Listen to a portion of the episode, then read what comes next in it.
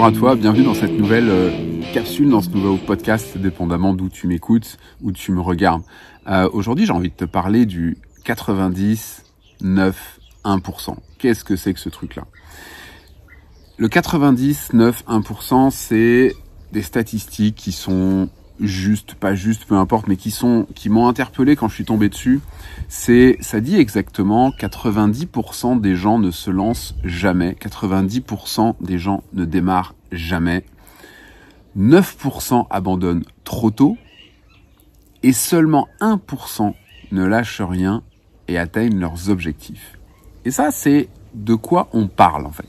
On parle d'entreprise. Mais quand je parle d'entreprise, une entreprise, c'est, ça vient de entreprendre. Et entreprendre quelque chose ne veut pas forcément dire monter business, monter une entreprise, monter une activité. On parle là de entreprendre une action pour atteindre un objectif. Et on va citer j'entreprends de euh, perdre du poids. J'entreprends euh, de, de me mettre à courir parce que je veux un jour courir un marathon j'entreprends quelque chose. Et dans cette entreprise, si on regarde bien, eh bien, il y a énormément de gens, puisque c'est 9 personnes sur 10 qui ne démarrent jamais rien. C'est-à-dire qui restent dans ben, leur habitude, en fait, leur train-train. Alors évidemment, ça, ça, on parle également d'entreprise au terme du business, en termes de lancer une activité professionnelle. Et là, ben, évidemment, il y a énormément de gens qui ont peur. Moi, je le vois notamment sur différents réseaux sur lesquels je peux parler de notamment cette crise dans laquelle on est actuellement, cette crise sanitaire qui devient une crise économique aussi, où les gens ont peur de lancer quelque chose parce que est-ce que c'est bien le moment de lancer quelque chose? J'ai envie de répondre, ça dépend dans quelle activité on se trouve. Mais ce qui est intéressant, c'est, ok, 90% ne se lancent pas, ok, 90% ne se lancent pas. Il y en a 9% qui vont abandonner trop tôt. J'aime bien un dessin que tu as peut-être déjà vu. C'est un... Désolé pour l'avion qui passe. Bien l'avion qui passe. Ce dessin qui montre euh, deux personnes qui creusent. Et il y en a un, il creuse, il creuse, il creuse, puis il arrête à genre 2 cm, il abandonne. Et 2 cm plus loin, il y a un énorme diamant puis il y a celui qui creuse et qui lui atteint l'objectif. C'est, on est toujours en fait, il est présent l'avion. Il est toujours, on est toujours en fait, quand on regarde bien, on est toujours à un doigt d'y arriver.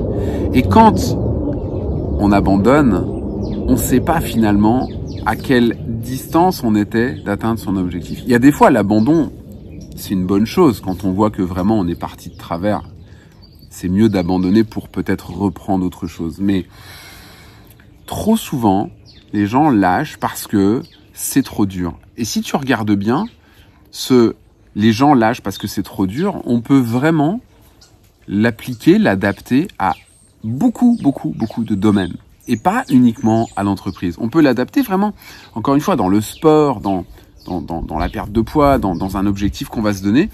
Les gens se découragent parce que c'est très très rare en fait de euh, vouloir atteindre un objectif. C'est très très rare de pour l'atteindre d'y aller comme j'aime bien utiliser le l'expression d'une autoroute en velours où il y a aucun virage, il y a pas de boss, il y a rien. Non, un chemin vers un objectif, c'est plus euh, un chemin hyper caillouteux avec des trous, avec des des, des cassages de figures, des, des on se relève, on retombe.